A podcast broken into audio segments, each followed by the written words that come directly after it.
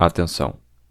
Este programa pode conter descrições envolvendo violência, ferimentos, mortes, cadáveres, procedimentos médicos, acidentes, situações de risco, cenas de crimes e temática de caráter sensível ou referências a imagens com esse conteúdo. Ouvintes mais sensíveis podem considerá-lo perturbador. Em 1943, no calor da Segunda Guerra Mundial, a Marinha dos Estados Unidos teria conduzido um experimento secreto ousado que poderia mudar os rumos da guerra e redefinir o campo de batalha para sempre. Usando teorias de Albert Einstein, os militares tentaram tornar um destroyer invisível em uma experiência com resultados macabros. O acontecimento só viria a se tornar público na década seguinte por meio dos relatos de um marinheiro mercante. Desde então, várias versões, algumas contraditórias, circularam pela literatura de mistério e conspiração e pela cultura pop. A posição oficial dos militares, claro, é de que esse experimento nunca aconteceu e de que os elementos da história contradizem os fatos conhecidos e registrados. Além disso, a física por trás do experimento não seria real, trazendo a conspiração para o meio científico. Até onde vai a verdade nesse caso? E quais as motivações e consequências para as pessoas que se envolveram com a história? Prepare-se para mergulhar em uma das conspirações mais conhecidas do século XX e mais pedidas por ouvintes no nosso Instagram. Esse é o Experimento Filadélfia.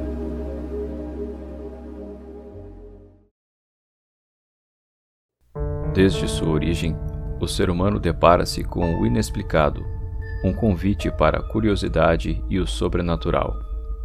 Mesmo numa era guiada pela razão, alguns episódios ainda desafiam a forma como compreendemos o universo à nossa volta.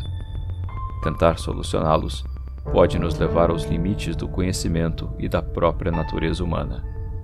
Se tiver coragem, dispa sua mente de superstições e prepare-se para uma visita ao desconhecido. Eu sou Eduardo Oliveira Bem-vindo ao Podcast X.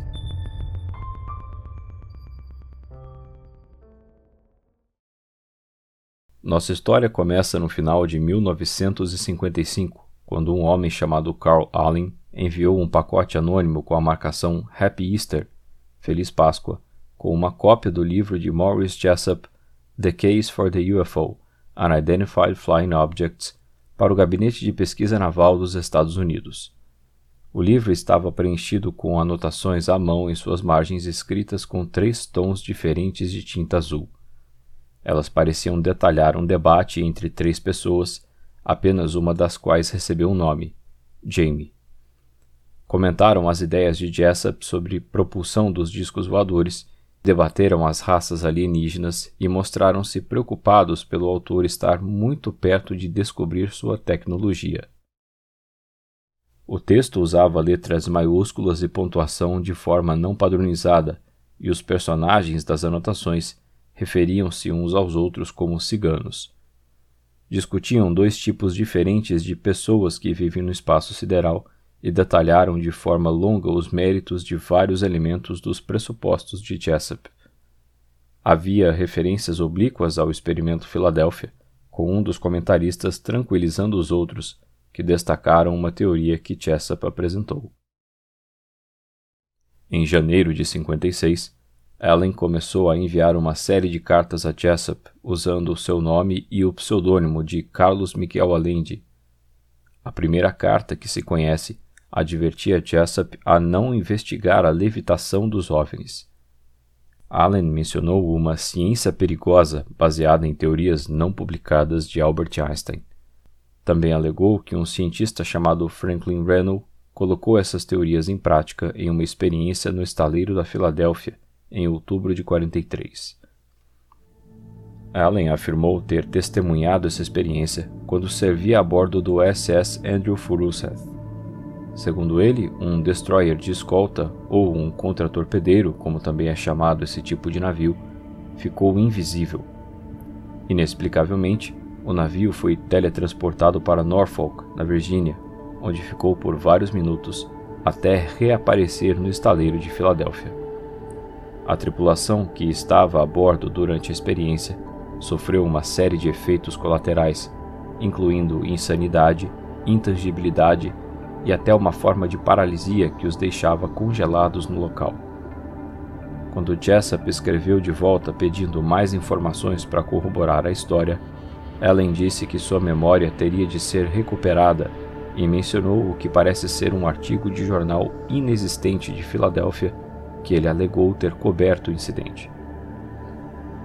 Em 57, Jessup foi convidado para o Gabinete de Pesquisa Naval, onde lhe foi mostrado o exemplar de seu livro com as anotações. Ele notou que a caligrafia era parecida com a das cartas que recebeu de Allen.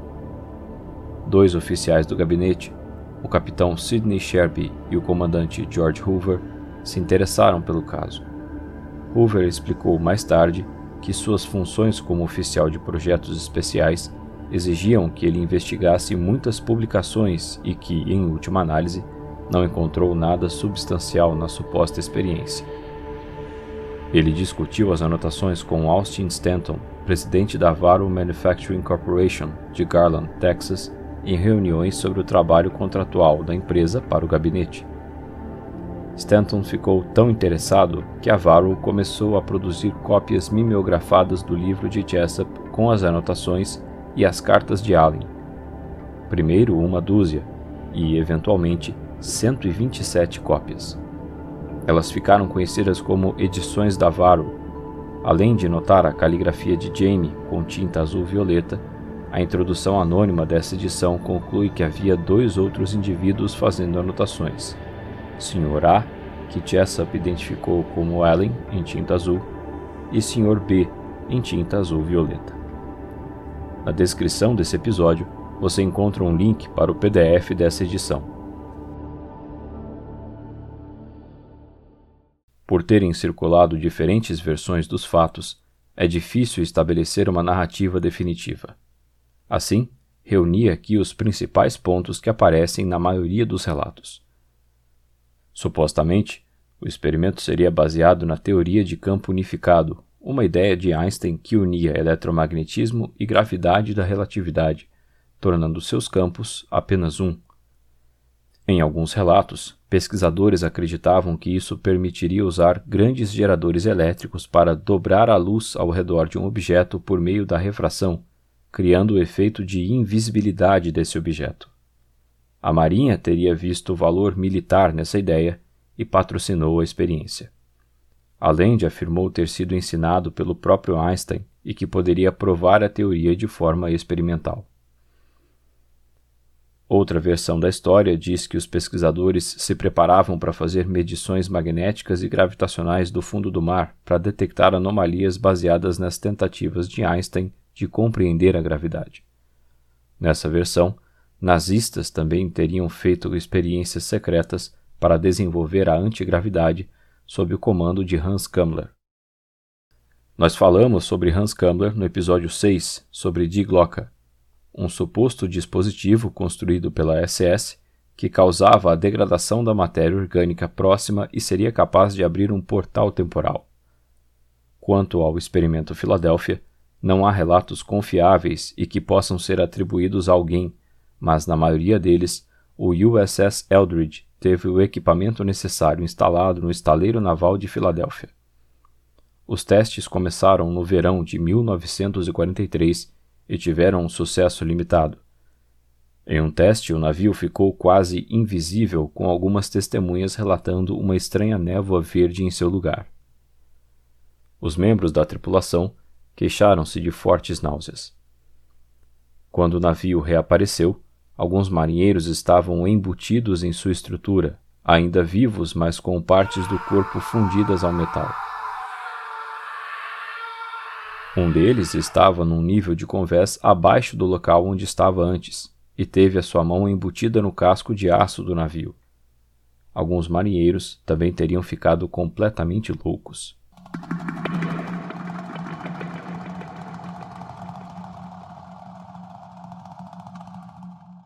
A história diz que, apesar do equipamento não ter sido devidamente recalibrado, a experiência foi repetida em 28 de outubro de 43. Dessa vez, O navio não só se tornou invisível, como desapareceu num clarão de luz azul e foi teletransportado para Norfolk, na Virgínia, a mais de 320 quilômetros. Afirma-se que o USS Eldridge ficou à vista dos homens a bordo do navio SS Andrew Furuseth por alguns minutos. Foi nessa ocasião que teria sido visto por Carl Allen. Depois, reapareceu na Filadélfia, onde estava originalmente. O navio também teria voltado no tempo, cerca de dez minutos. Muito se fala sobre os efeitos colaterais perturbadores sentidos pela tripulação. Além de náuseas, problemas mentais e fusão ao navio, descreve-se que alguns marinheiros foram rematerializados de dentro para fora e outros desapareceram. A tripulação teria passado por processos de lavagem cerebral para manter a experiência em segredo. Os efeitos colaterais foram mencionados inicialmente nas cartas de Allen a Jessup. Todo o pessoal teria sido enviado para o Hospital Naval de Bethesda, no estado de Maryland, para a quarentena. Alguns homens foram considerados mentalmente inaptos ao serviço. Para alguns teóricos da conspiração, isso pode ter sido feito para tirar o crédito de seus relatos caso viessem a falar sobre o experimento. É dito que ficaram no hospital incomunicáveis até o final da guerra. Habilidades psíquicas teriam sido aguçadas e alguns homens teriam desaparecido e reaparecido enquanto estavam em casa, andando na rua ou sentados em bares e restaurantes, causando espanto em pessoas próximas. O experimento teria sido apressado por conta da guerra e a Marinha manteria o seu cronograma rígido de testes Cientistas teriam pedido mais tempo para descobrir como proteger as pessoas dos efeitos indesejados, mas esse pedido não teria sido atendido. Era como se os militares estivessem mais interessados em ter o equipamento funcionando e o contingente fosse tratado como ratos de laboratório. Segundo Allen, alguns homens congelaram, ficaram presos ou em branco. Alguns não conseguiam se mexer e disseram que era um inferno encarnado. Geralmente ficavam cientes da passagem do tempo e entravam em um tipo de coma. Se ficasse congelado por mais de um dia, geralmente enlouqueceria. Teriam sido necessários seis meses e cinco milhões de dólares em equipamento eletrônico para descongelar os primeiros marinheiros. Dois homens congelaram e pegaram fogo, queimando por 18 dias, como se estivessem em combustão espontânea. Alguns desapareceram ou pareciam estar em uma miragem de calor, enquanto não estavam sob o efeito do campo. Alguns desapareceram após o experimento e nunca foram encontrados. O marinheiro passou através de um anteparo diante de uma testemunha e nunca mais foi visto. Em entrevista no livro The Ghost of the Philadelphia Experiment Return, de Gray Barker, o ufólogo William Moore disse: Hoje sabemos, embora não soubéssemos em 1943, que energia eletromagnética em alguns comprimentos de onda pode de fato afetar a mente de diversas formas. Tudo desde um coma completo até o zumbido nos ouvidos. De fato, muita pesquisa está sendo feita sobre isso hoje. É claro que a energia eletromagnética em certos comprimentos de onda pode até cozinhar coisas. Até onde posso determinar, dois dos homens não sobreviveram ao experimento Filadélfia Possivelmente outros sobreviveram, mas pelo menos dois não voltaram quando o navio voltou à visibilidade. Os que sobreviveram foram enviados para o Hospital da Marinha em Bethesda, Maryland, e submetidos a tratamento por períodos de tempo indeterminados. Foi-me dito que apenas oito ou nove foram finalmente dispensados e que estes sofreram de incompetência mental, ou assim foi dito. Afinal, isso daria uma cobertura perfeita se eles falassem sobre a experiência. A Marinha poderia dizer: Olha, você está falando com um maluco, o que espera de uma pessoa assim? Cheguei a algumas dessas testemunhas em segunda mão, ou seja, falei com alguém que falou com as pessoas reais. Mas na última semana, cheguei a um desses homens diretamente, e ele indicou que iria se apresentar e me contar sua história em primeira mão. Já em 1930, cientistas descobriram que pessoas sujeitas a campos eletromagnéticos entre 380 e 500 MHz para diferentes pessoas experimentariam uma pulsação no cérebro, zumbido nos ouvidos, alucinações e outras sensações estranhas. Foram também realizados estudos sobre a redução do ruído utilizando ondas infra e ultrassônicas. Algumas das reações nos sujeitos foram fadiga, tensão, perda de equilíbrio, dores de cabeça, náuseas e desmaios. Cientistas também mostraram que campos de rádio podem estimular os neurônios no cérebro. Ao modular microondas com geradores de pulsos, podiam facilmente produzir sons reconhecíveis, como tambores de bongo, serras elétricas, cortadores de relva e motores. Assim, podemos imaginar que os homens a bordo do Eldridge durante a experiência poderiam ter tido alucinações em massa e sofrido outros efeitos perturbadores. No livro Enigmas and Mysteries, de Colin Wilson, ele relata que, segundo um relatório, 16 tripulantes morreram e seis enlouqueceram. Um colega da tripulação anterior de Carl Allen escreveu que tinha servido com ele no navio Newton Baker. Ele não se lembrava de Allen ter contado quaisquer histórias sobre o navio desaparecido, mas outros que tinham estado no Furuseth falaram sobre isso. Um deles conhecia um dos tripulantes do destroyer que ficou preso em Bethesda com outros malucos que balbuciavam uma data de porcarias como essa. Se você acha que a Marinha não usaria seus próprios homens em uma experiência como essa, aqui está algo que pode fazer você repensar esse ponto. Entre agosto e novembro de 43, a Marinha usou seus homens em experiências com gás venenoso. Realizado no Laboratório de Pesquisa Naval em Anacostia, em Washington, D.C., e no Arsenal de Edgewood, em Maryland, as experiências envolveram a injeção de gás mostarda em câmaras fechadas. Nelas, estavam homens que tinham sido recrutados sob pretextos falsos.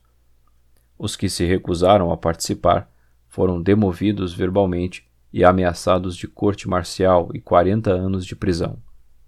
Não surpreendentemente, quase todas as vítimas sofreram graves queimaduras externas e internas. Os homens foram ignorados pela Marinha quanto aos cuidados com a sua saúde. Ainda lhes foi dito que a lei de espionagem seria usada contra eles se revelassem o ocorrido. Isso não é teoria da conspiração. Está escrito nos relatórios Testes de Câmara com Sujeitos Humanos, de 43, hoje tornados públicos.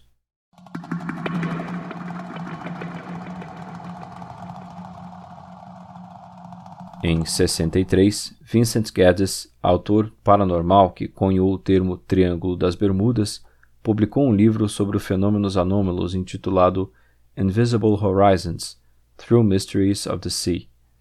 Nesse livro, ele relata a história da experiência com base nas edições da Varo. George Simpson e Neil Burger publicaram um romance em 78 com o título Thin Air. Na história, um oficial do Serviço de Investigação Naval examina vários indícios que ligam as experiências de invisibilidade na época da Segunda Guerra a uma conspiração envolvendo tecnologia de transmissão de matéria. A popularização em grande escala da história aconteceu em 79, quando Charles Berlitz, que tinha escrito um best-seller sobre o Triângulo das Bermudas, e seu coautor, o ufólogo William Moore, publicaram The Philadelphia Experiment Project Invisibility, cujo link também está na descrição. Supostamente, o livro teria um relato real da história. O livro combina histórias bizarras, teorias perdidas de campo unificado de Einstein e acobertamentos governamentais. Tudo isso com base nas cartas que Allen enviou a Jessup. No livro encontramos o relato de um guarda de material audiovisual restrito, conhecido apenas como Jim. Em 45, ele viu parte de um filme assistido por um grupo de oficiais navais. Só me lembro de parte do filme, pois minha posição de segurança não me permitia sentar e assistir como os outros. Lembro-me que era sobre três navios. Mostrava dois outros navios alimentando o navio central com algum tipo de energia. Pensava que eram ondas sonoras, mas não sabia, uma vez que naturalmente não estava no briefing. Depois de algum tempo, o navio central, um contratorpedeiro, desapareceu lentamente num nevoeiro transparente até que tudo o que se podia ver era uma impressão daquele navio na água. Depois, quando o campo ou o que quer que fosse foi desligado, o navio reapareceu lentamente com um nevoeiro fino. Aparentemente, esse foi o fim do filme, e ouvia alguns dos homens na sala falando sobre ele. Alguns pensaram que o campo tinha ficado muito tempo ligado e que isso tinha causado os problemas que alguns dos membros da tripulação tinham. Moore e Berlitz dedicaram um dos últimos capítulos do livro aos campos de força de Townsend Brown, em referência a Thomas Townsend Brown, técnico da Marinha Americana que realizou o experimento Filadélfia. O livro Secrets of Anti-Gravity Propulsion, de Paul Laviolette, de 2008, também relata um envolvimento misterioso desse técnico com a história. Membros do 4 Distrito Naval chegaram a sugerir que a história do experimento Filadélfia era um erro de interpretação de uma pesquisa de rotina da Segunda Guerra Mundial conduzida no estaleiro naval da Filadélfia. Uma teoria é que a base para as histórias apócrifas surgiu de experiências de desmagnetização que tem o efeito de tornar o navio indetectável ou invisível a minas magnéticas. Outra possível origem das histórias sobre teletransporte, efeitos na tripulação e até levitação pode estar nas experiências com a central geradora do destroyer USS Timmerman, em que um gerador de maior frequência produzia descargas de corona, embora nenhum dos tripulantes tenha relatado sofrer efeitos da experiência. As descargas de corona são descargas elétricas produzidas quando existe um campo elétrico forte o bastante para ionizar o ar. Um gerador de Van de Graaff usa essas descargas para aplicar uma carga elétrica positiva sobre uma correia móvel com aplicação de alta tensão positiva a um condutor com uma ponta. O brilho verde relatado por testemunhas poderia ser explicado por atividade elétrica ou fogo de Santelmo, uma descarga eletroluminescente provocada pela ionização do ar num forte campo elétrico, um tipo de plasma criado por uma enorme diferença de potencial elétrico na atmosfera. Em um artigo publicado em 1994 no Journal of Scientific Exploration, o físico e ufólogo francês Jacques Vallée descreveu um procedimento a bordo do USS Engstrom que foi atracado ao lado do Eldridge em 43 a operação envolveu a geração de um poderoso campo eletromagnético a bordo do navio para desmagnetização, com o objetivo de tornar o navio indetectável ou invisível a minas e torpedos submarinos fundidos magneticamente. Esse sistema foi criado pelo canadense Charles Goodeve quando ocupava o posto de comandante na Real Reserva Naval Voluntária Canadense, e a Marinha Real e outras marinhas o utilizaram amplamente durante a Segunda Guerra. Muitos navios britânicos da época possuíam tais sistemas de desmagnetização do convés superior. A desmagnetização ainda é aplicada hoje, porém não tem qualquer efeito sobre a luz visível ou o radar. Valé especula que os relatos da desmagnetização do Engstrom podem ter sido falsificados e dramatizados em versões posteriores, e que esses relatos podem ter influenciado a história do experimento Filadélfia. Ele cita um veterano que serviu a bordo do USS Engstrom e sugere que ele poderia ter viajado de Filadélfia para Norfolk e regressado num único dia, numa altura em que os navios mercantes não podiam.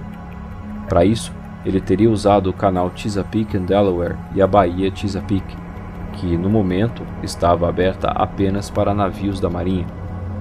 O uso desse canal era sigiloso Submarinos alemães tinham devastado a navegação ao longo da costa oriental durante a Operação Drumbeat, e os navios militares, incapazes de se protegerem, foram secretamente movidos através de canais para evitar a ameaça nazista no mar. O mesmo veterano afirma ser o homem que, além de testemunhou desaparecer em um bar. Quando uma briga começou, as funcionárias do bar o levaram para fora antes da chegada da polícia porque ele não tinha idade legal para beber. Depois ainda o ajudaram dizendo que ele tinha desaparecido. Em seu artigo, Vallée citou que imagens marcantes são fundamentais para fixar uma farsa na mente do público.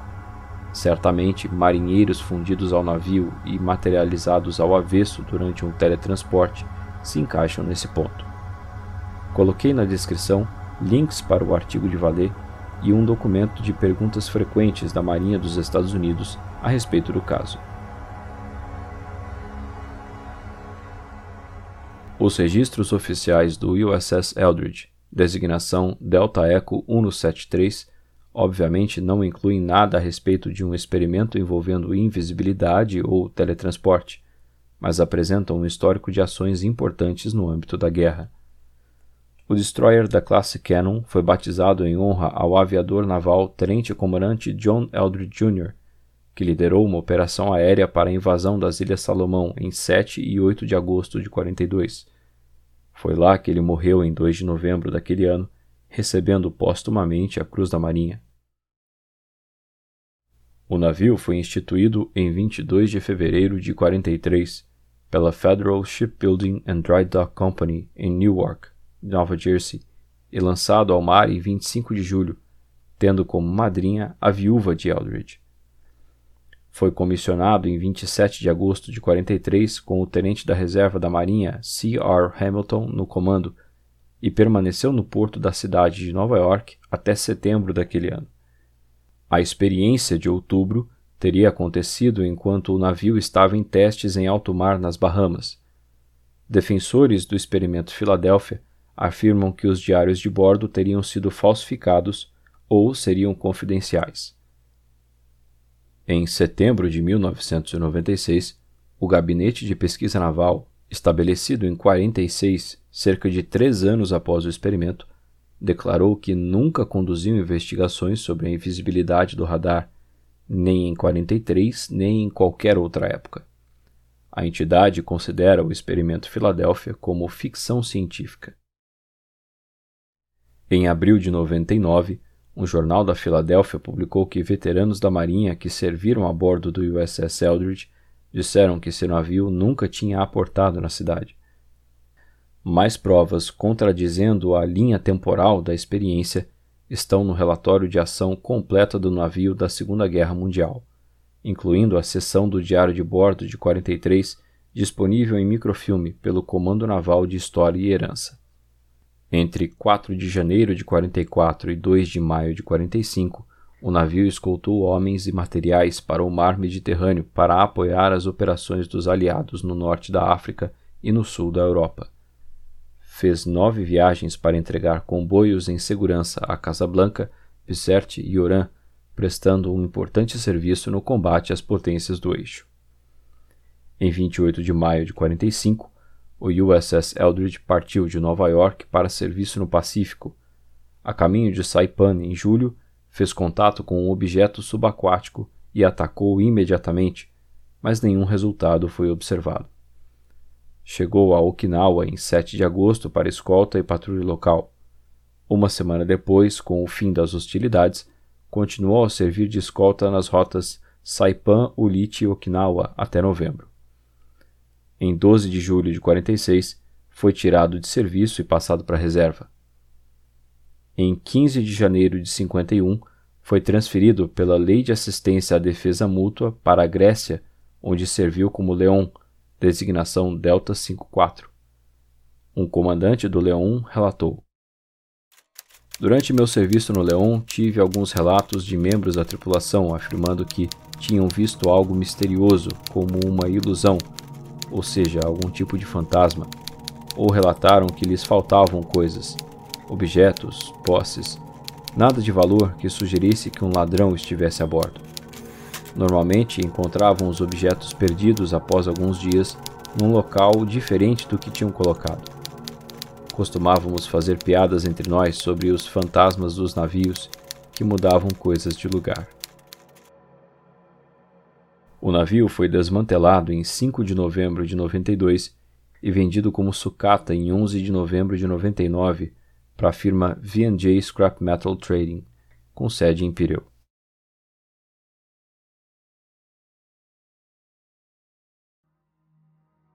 No livro Borderlands, publicado em 97, o historiador Mike Dash observa que muitos autores que abordaram a história do experimento Filadélfia depois de Jessup, pareciam ter realizado pouca ou nenhuma pesquisa própria. O livro de Berlitz e Moore, por exemplo, alegou incluir informações factuais como transcrições de uma entrevista com o cientista envolvido na experiência. Porém, a obra foi alvo de críticas por plagiar elementos de Thin Air, publicado um ano antes. Outro exemplo é a identificação de Carlos Allende, Carl Allen. No final dos anos 70, ele foi frequentemente descrito como misterioso e difícil de localizar.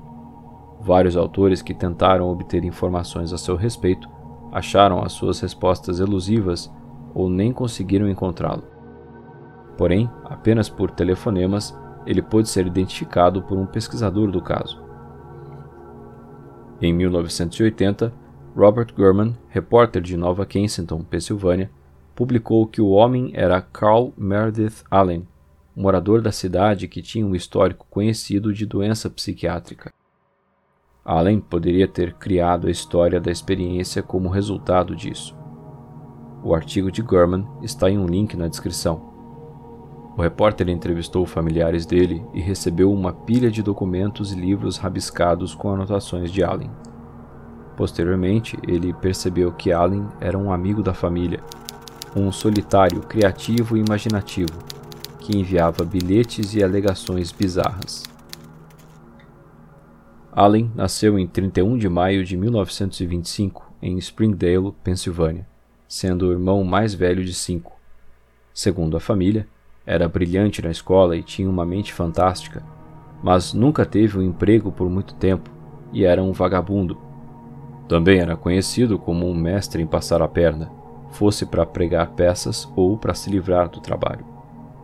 Em 42, entrou para o Corpo de Fuzileiros Navais mas foi dispensado menos de um ano depois, alistando-se na Marinha Mercante logo em seguida. Inicialmente serviu no SS Andrew Furuseth. Serviu em vários outros navios até 52, quando deixou o serviço. Ao longo da vida usou vários pseudônimos. Carlos Miguel Allende, Senhor Professor, Coronel Carlos Miguel Cristófero Allende e, ao escrever a Werner von Braun, engenheiro aeroespacial que estava entre os líderes do programa espacial americano, assinou como Dr. Carl Meredith Allenstein. Allen esteve em vários lugares, incluindo Colorado, no México, e acabou em Greeley, no estado americano do Colorado, onde morreu em 5 de março de 94. Entre suas alegações mais extraordinárias estão ter testemunhado o experimento Filadélfia e ter sido educado em física por Albert Einstein por várias semanas.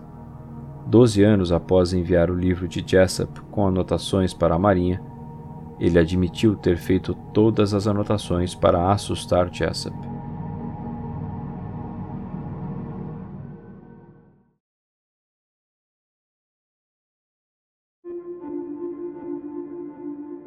Morris Ketchum Jessup nasceu em 1900 em Rockville, Indiana, e se tornou interessado por astronomia ainda criança. Em 1925, se formou pela Universidade de Michigan em Ann Arbor como bacharel em astronomia e, no ano seguinte, recebeu o título de mestre enquanto trabalhava no Observatório Lamont Hussein, na África do Sul, o maior telescópio refrator do hemisfério sul. Ele terminou sua dissertação para o doutorado em astrofísica em 1931, mas nunca obteve esse grau e, posteriormente, abandonou a carreira acadêmica. Apesar disso, por vezes, referiam-se a ele como Dr. Jessup. É interessante notar que, na época do experimento Filadélfia, ele estava na folha de pagamento do governo americano. Ele trabalhou para o governo de maio de 43 a maio de 44 seu cargo e suas responsabilidades nunca foram divulgadas, com as informações sendo retidas pelo FBI. No meio ufológico, ele é conhecido como um dos maiores defensores originais da hipótese extraterrestre dos anos 50. Também se diz que ele foi educado formalmente em arqueologia, além de astronomia, tendo trabalhado com ambas as áreas. Apesar disso, não há evidências de atividades dele no campo da arqueologia, além de ter participado de expedições para Yucatán e Peru nos anos 20 e Cusco nos anos 30. The Case for the UFO, seu primeiro livro sobre ufologia, foi publicado em 1955 e lhe deu notoriedade. Na obra, ele argumentava que os OVNIs representavam um assunto misterioso digno de mais estudo. Especulou que eram naves exploratórias de caráter sólido e nebuloso. Jessup fez também conexões entre monumentos antigos e ciência avançada na pré-história. Treze anos antes de Eric von Däniken publicar Eram os Deuses Astronautas, e defendeu que leitores deveriam pressionar políticos por pesquisas sobre a teoria de campo unificado, dadas as possíveis aplicações para viagens espaciais. Jessup escreveu outros três livros sobre ufologia: UFOs and the Bible, The UFO Annual, ambos de 56, e The Expanding Case for the UFO, de 57.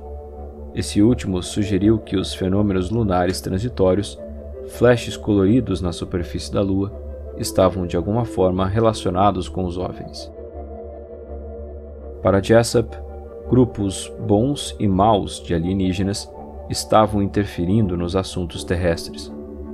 Como a maioria dos autores de ufologia e dos contatados que surgiram durante os anos 50, ele demonstrou familiaridade com a mitologia alternativa da pré-história desenvolvida pela teosofia de Helena Blavatsky que incluía os míticos continentes perdidos de Atlântida, Mu e Lemúria.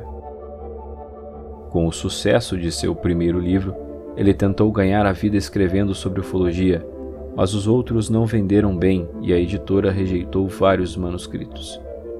Em 58, foi deixado pela esposa, com seus amigos o descrevendo como instável. Após uma viagem para Nova York, Sofreu um grave acidente de carro na Flórida e sua recuperação foi demorada, o que contribuiu para a piora de seu estado emocional. Ivan Sanderson escreveu: Estava previsto que Jessup regressaria para a Indiana dois dias mais tarde.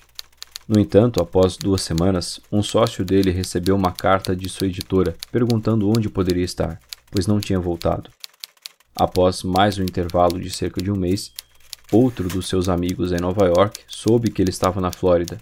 Tinha ido diretamente de Nova York, tinha aberto a sua casa e alguns dias depois envolveu-se num acidente de carro muito grave do qual ainda estava se recuperando. Quatro meses depois, seu principal confidente em Nova York recebeu uma carta muito deprimida e deprimente de Morris. Isso foi em meados de abril de 59. Nela, ele disse que tinha sido incapaz de fazer qualquer trabalho desde o acidente e escrevera que era um vegetal completo. De fato, essa carta é um bilhete de suicídio direto e pedia que certas coisas fossem feitas, pois ele iria assumir o risco de outra existência ou universo ser melhor do que esse mundo miserável. Havia muito mais sobre esse ponto. Uma semana depois, Jessup estava morto.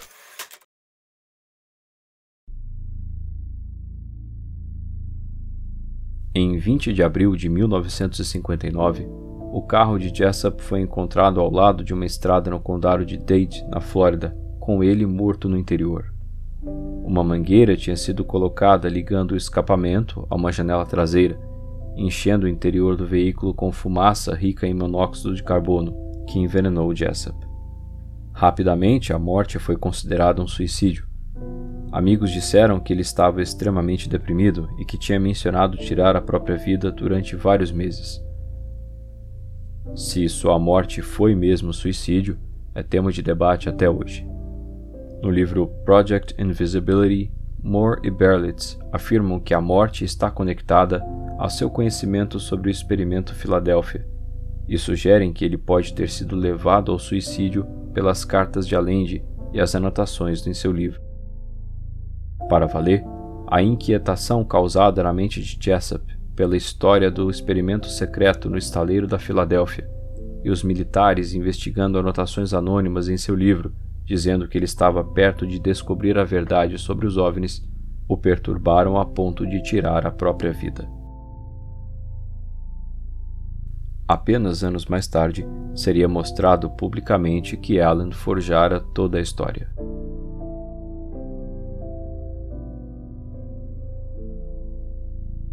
Diferentes fontes indicam que, uma semana antes da sua morte, Jessup enviou uma longa e deprimente carta de suicídio a seu amigo John Nebel, em Nova York.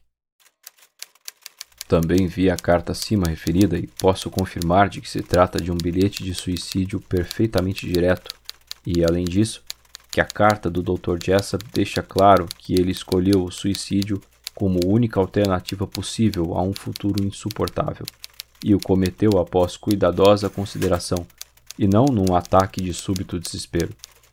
Certamente os misteriosos eles não tiveram nada a ver com isso, escreveu Hans Stefan Sanderson. O pesquisador e escritor Ivan Sanderson escreveu em 68. Nesse nosso último encontro, ele estava extremamente perturbado e admitiu que, devido a um interesse intelectual originalmente puro em fenômenos naturais, tinha sido sugado para um mundo completamente insano de irrealidade. Manifestou seu total terror perante ao fluxo interminável de coincidências que tinham ocorrido no seu trabalho e na sua vida privada. Mas, além disso, Ficou angustiado por poder ser acusado de insanidade absoluta se mencionasse esses agravos e assuntos relacionados. Essa era uma situação bastante trágica à primeira vista, mesmo nessa altura. Naturalmente, fizemos a nossa promessa solene de que o pedido de Morris seria escrupulosamente observado, enquanto ele, por sua vez, acrescentou que só se certas pessoas que ele nomeou pedissem por escrito e declarado legalmente o material deveria ser publicado. Não há nenhuma razão conhecida para supor que sua morte não tenha sido um suicídio, e um suicídio cuidadosamente planejado. Ele tinha estado perturbado e deprimido durante mais de um ano, sobretudo pelo fato de seus editores terem recusado seus manuscritos, embora com o argumento perfeitamente legítimo de que não estavam organizados e não estavam à altura de seu padrão anterior. Na verdade, ele estava exagerando muito quando escreveu, provocando assim um círculo vicioso. Os especialistas em trânsito podem muito bem dizer que o seu acidente foi outro elo dessa cadeia, uma vez que as pessoas não devem dirigir se estiverem muito perturbadas e os resultados físicos desse acidente foram certamente muito graves.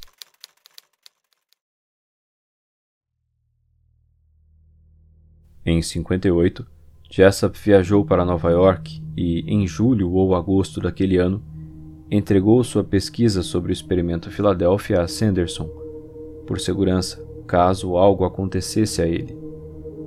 Estavam incluídas anotações pessoais e sua própria cópia da edição da Varo, com suas próprias anotações, um item único. Seu amigo pessoal, oceanógrafo Dr. J. Mason Valentine, Disse que Jessup parecia bem informado sobre o experimento Filadélfia e havia participado de reuniões com oficiais da Marinha sobre esse assunto. Segundo Jessup, o propósito era testar o efeito de um forte campo magnético em uma embarcação de superfície tripulada. Isso seria feito com geradores magnéticos, desmagnetizadores. Tanto os geradores pulsantes como os não pulsantes eram operados para criar um campo magnético tremendo acima e ao redor de um navio atracado. Os resultados foram tão espantosos quanto importantes, embora com efeitos colaterais infelizes para a tripulação. Quando a experiência começou a fazer efeito, uma luz verde nebulosa tornou-se evidente. Logo, todo o navio estava cheio dessa névoa verde e a embarcação, juntamente com seu pessoal, começou a desaparecer da vista dos que estavam na doca, até que apenas a sua linha d'água era visível. Depois disseram que o contratorpedeiro apareceu e desapareceu em Norfolk, na Virgínia, o que pode ter sido resultado de um ensaio de invisibilidade envolvendo o fenômeno ligado à dobra temporal. A Marinha tinha pedido a ele para ser consultor em mais uma experiência, mas ele tinha recusado. Estava convencido de que a Marinha, ao procurar criar uma nuvem magnética para camuflagem em outubro de 43, tinha descoberto um potencial que poderia temporariamente e, se forte o bastante, talvez permanentemente, reorganizar a estrutura molecular de pessoas e materiais de modo que passassem para outra dimensão, com implicações adicionais previsíveis de teletransporte, mas ainda não controladas. Muitos livros dizem que, em meados de abril de 59, Jessup telefonou para Valentine e marcou um encontro com ele para apresentar suas evidências e conclusões sobre o experimento. Ele nunca foi a esse encontro. Na noite marcada, cometeu suicídio. Nenhuma de suas anotações foi encontrada. Sua pasta, que foi visto carregando pela manhã, desapareceu. E não foi realizada uma autópsia. De acordo com o relatório do exame médico, Morris Ketchum Jessup foi encontrado por John Gould, fiscal do parque, às 18h30 de 20 de abril de 59, em Matheson's Hammock Park, no condado de Dade, na Flórida. Estava em seu Chevrolet Station Wagon branco 58, no assento do motorista. Vestia uma camisa branca, gravata, calças cinzas e sapatos castanhos. Causa da morte: intoxicação aguda por monóxido de carbono. O falecido inalou o escape automotivo. Não há sinais de violência ou cicatrizes cirúrgicas, sem edema nas pernas, sangue negativo para o álcool. 38,5% de carboxiemoglobina corrigida. Examinado por Dr. R. A. Justy. No relatório policial, lemos: Na chegada pela 637A, a vítima foi encontrada sentada na vertical no seu veículo. O exame físico da vítima revelou resultados negativos para a respiração e nenhuma ação de pulso evidente. À vítima foram administradas 110 libras de oxigênio a 100%, com resultados negativos. Corpo identificado por Leon A. Sou, um amigo, em 20 de abril de 59, às 22h30. Anna Gesslinger, de Miami, teve acesso ao relatório do médico legista e descobriu que Jessup tinha em seu sangue uma quantidade de álcool que, combinada à medicação que estava tomando, seria fatal. Mas isso levanta algumas perguntas. Por exemplo, se ele estava tão alcoolizado, como foi capaz de guiar o carro, escrever uma carta de suicídio e ainda ligar uma mangueira ao escapamento do carro? Boa parte dessa informação foi tornada pública no livro de Bartlett Moore de 79, The Philadelphia Experiment, e nem todas as fontes concordam com Gesslinger. Por exemplo, em The Philadelphia Experiment and Other UFO Conspiracies, de Steiger Bilek, lemos o que ela disse. Não havia evidência de álcool, mas uma saturação completa de dióxido de carbono. Embora isso estabeleça definitivamente a causa da morte, não houve outros testes realizados que pudessem ter indicado, por exemplo, a presença de drogas que poderiam ter sido administradas antes. Pelo contexto, Anna Gesslinger parece ter invertido sua posição sobre o assunto, o que cria uma enorme contradição. Originalmente, disse ela, estava motivada por um forte sentimento de que o Dr. Jessup não tinha tirado sua própria vida. Mas depois da minha longa investigação, concluí que ele o fez, mas não enquanto estava na posse de suas faculdades. Ele estava sob algum tipo de influência.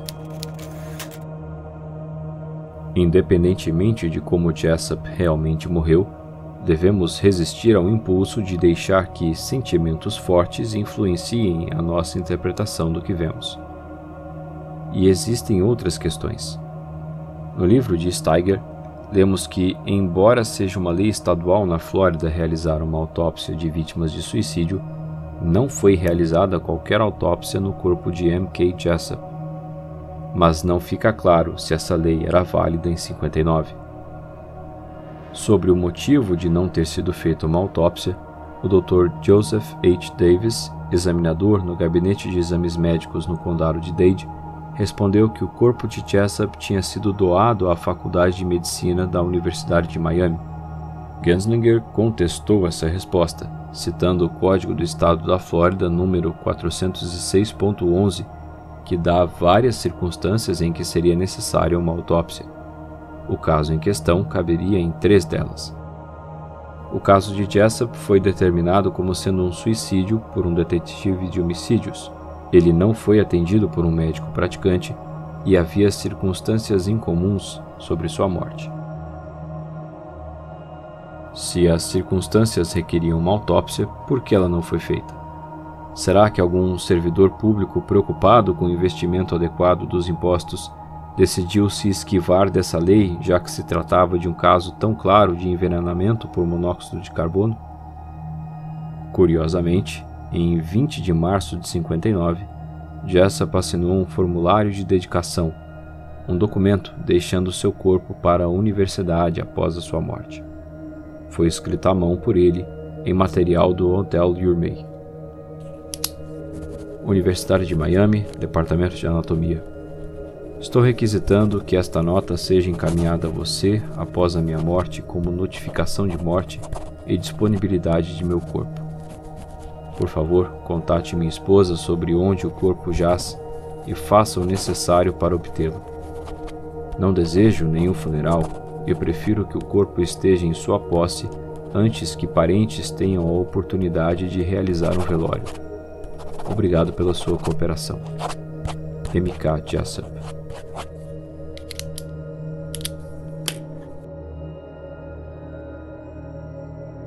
Para alguns teóricos da conspiração, esse documento também não teria sido escrito por Jessup, pelo menos não por vontade própria. Ao dar o seu corpo para a universidade e abrir mão de serviço funerário e velório, seria muito mais fácil resolver o problema do corpo após a sua morte.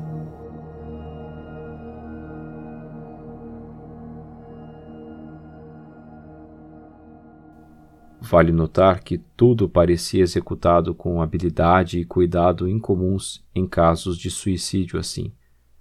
A mangueira não era uma mangueira de jardim comum, era de duas polegadas de diâmetro com um comprimento de um metro e meio. Ela estava amarrada ao tubo de escape, não simplesmente enfiada nele. Os panos colocados na janela traseira, por onde a mangueira entrava no carro, estavam molhados para melhorar a vedação. Apesar disso, não foram encontradas fontes óbvias de água para molhar os panos no local. Jessup fora dado como morto na chegada pelo Dr. Harry Reid, que disse que vivia na vizinhança e estava passando pelo local. Quanto a isso, Anna Genslinger escreveu: Falei pessoalmente com cada Dr. Harry Reid no condado de Dade. Todos eles negam ter estado perto de Matheson Hammock Park na noite da morte de Jessup. Quem é esse misterioso Dr. Reed? E por que é que ele se encarregou de declarar a morte do homem quando o legista já estava a caminho do local?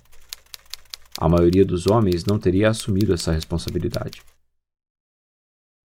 A esposa recusou-se a identificar o corpo, afirmando estar certa de que Jessup não teria cometido suicídio. O corpo foi identificado mais tarde por Leon Soul, afirmando ser um amigo da família.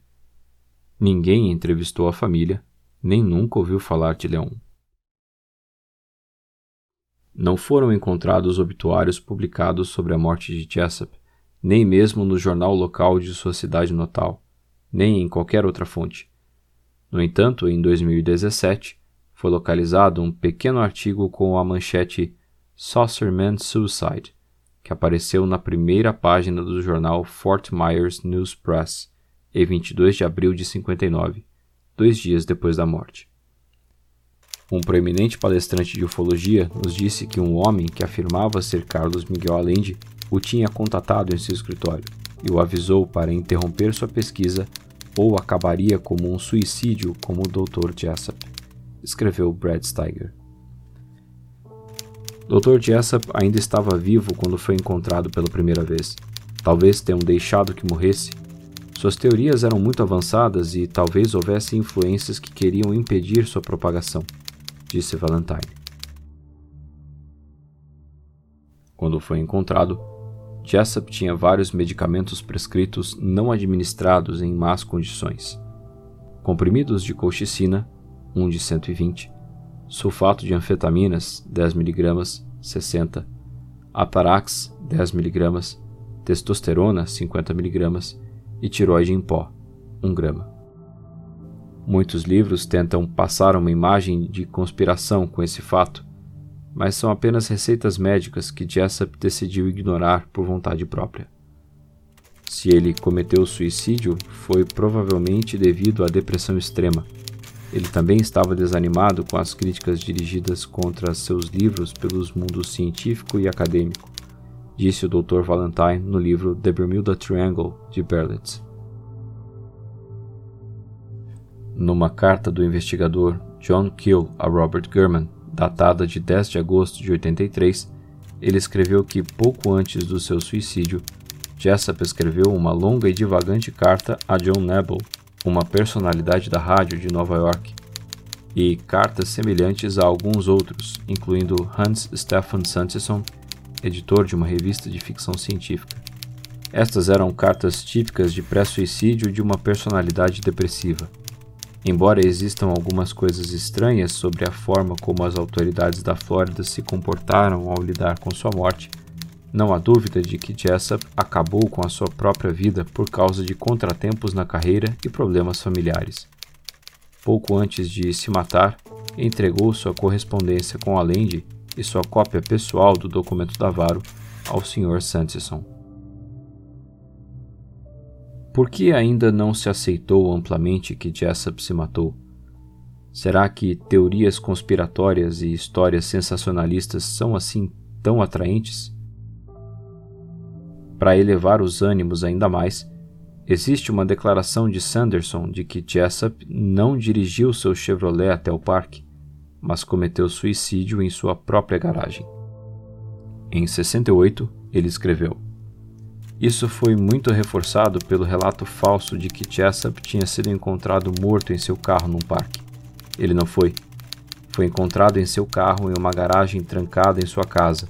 Muito infelizmente, nunca foi feita uma declaração precisa sobre se um cano tinha sido conduzido para o carro fechado a partir do escape ou não nem foi declarado se a garagem estava fechada por dentro ou por fora, ou se o carro estava mesmo fechado. Esses últimos pontos podem nunca ter sido publicados, uma vez que a sua morte não recebeu mais do que um aviso perfunctório. Essa declaração é muito interessante e conflitante com todo o resto. Você pode encontrar uma cópia da certidão de óbito de Jessup no livro Without a Trace, de Berlitz, Coloquei um link para esse documento na descrição também. E o certificado mostra indiscutivelmente o local como Station Wagon Country Park, em Dade, Flórida. Agora só faltam dizer que a tal garagem é no meio do parque.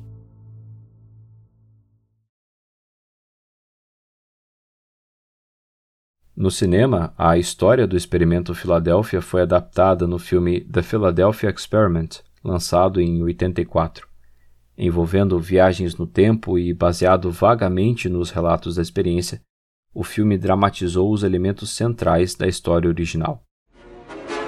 In 1943, the United States Navy conducted a series of tests to develop a camouflage system that would render U.S. ships invisible to enemy radar. I don't believe this. The Eldridge has vanished. I didn't think it was possible. No, sir.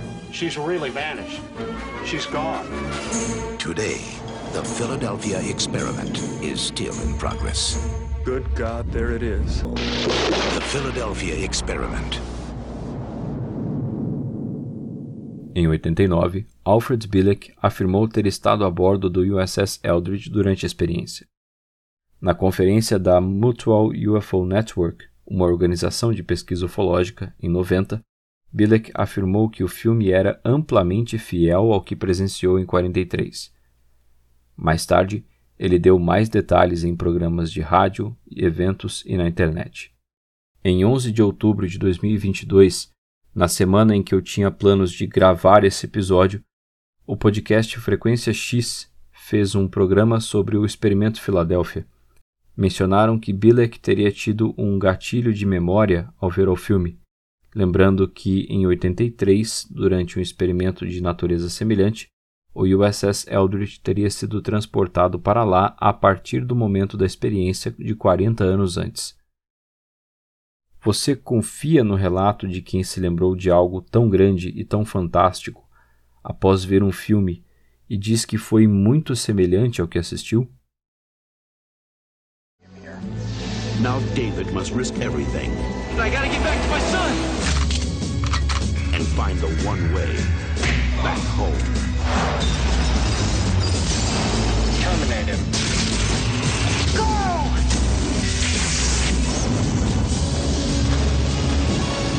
The Philadelphia Experiment 2. Lançado em 93, o filme The Philadelphia Experiment 2 acompanha um sobrevivente da experiência transportado para o futuro no primeiro filme. Dessa vez, ele acaba sendo transportado para uma realidade alternativa após outra experiência militar, agora com o objetivo de teletransportar um avião stealth F-117. Nesse universo paralelo, os Estados Unidos perderam a Segunda Guerra para os nazistas e são governados por eles em uma ditadura sanguinária. Em 2012, foi lançado um filme para TV e sua história não tem ligação com os outros filmes. No enredo, o USS Eldridge desapareceu no experimento de 43 e pesquisadores o fizeram reaparecer sem querer ao tentar recriar o experimento. O único sobrevivente da tripulação conhece a sua neta já adulta e o navio continua à deriva pelo tempo e pelo espaço, prendendo outras pessoas a bordo. Os responsáveis pela pesquisa tentam acobertar tudo, matando todos os envolvidos, enquanto outros tentam proteger os sobreviventes e devolvê-los a seus locais e tempos de origem. Para saber mais sobre diferentes aspectos do experimento Filadélfia, você pode, claro, recorrer à internet. E sempre recomendo que você faça isso com muito cuidado e dando atenção não apenas às informações em si, mas também às próprias fontes para que consiga discernir entre o que é confiável e o que não é. Não é uma tarefa fácil, mas é necessário se você realmente está buscando informações verdadeiras. Naturalmente, uma história dos tempos da Segunda Guerra envolvendo física avançada, experimentos secretos do governo, efeitos bizarros nos participantes e um suicídio duvidoso receberia muita atenção e criatividade ao longo de décadas, como foi o caso de Digloka, por isso, pesquisando pela internet e pela literatura, você pode encontrar um pouco de tudo: envolvimento de nazistas, alienígenas greys, o próprio Einstein e Nikola Tesla, o cientista-chefe da maior parte das conspirações da internet. Por segurança, na falta de provas corroborantes, não aconselho dar crédito a uma história incomum promovida por um único indivíduo, especialmente quando ele próprio admitiu ter forjado a fonte primária de toda a história para pregar uma peça no autor de um livro. Além disso, quem conta um conto aumenta um ponto. Então, após várias versões, as histórias envolvem viagens no tempo, teletransporte, uma grande conspiração e sabe-se lá mais o que. Compartilhe seu ponto de vista respondendo a pergunta no aplicativo do Spotify e também comentando um post lá no nosso Instagram sobre esse episódio. Haveria alguma explicação além de fraude? É possível que outras fontes sejam verdadeiras, mesmo se baseando em uma história que não é real? Ou será que Carl Allen foi persuadido por agentes de acobertamento a dizer que inventou tudo? Morris Jessup era mesmo um suicida ou foi eliminado por alguém para manter a verdade em segredo? Qual é o custo de uma brincadeira? Nesse jogo silencioso de verdade ou consequência, participantes são trazidos à roda e sorteados sem ter escolha. Versões fantasiosas da realidade podem ter levado um deles a desistir de tudo.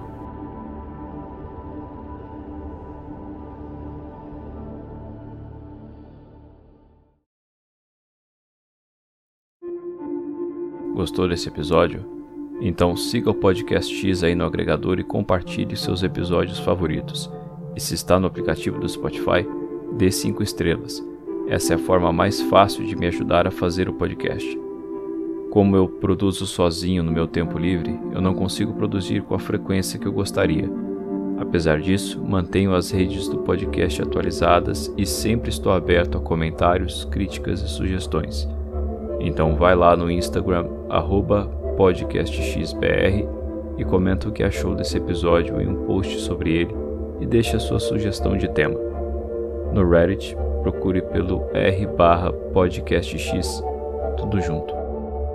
Se preferir, pode me mandar um e-mail, como faziam os fenícios, em contato.podcastx.gmail.com. Outro canal de conteúdos que produzo é o blog do Astrônomo, onde escrevo sobre astronomia e astronáutica desde 2006. Também já escrevi sobre mistérios por lá e, em 2022, trouxe o blog para o Instagram no arroba blog do astrônomo. Muito obrigado por ouvir até o final. Espero que você tenha achado esse episódio tão interessante quanto eu achei enquanto produzia. E te aguardo por aqui para o próximo. Até mais.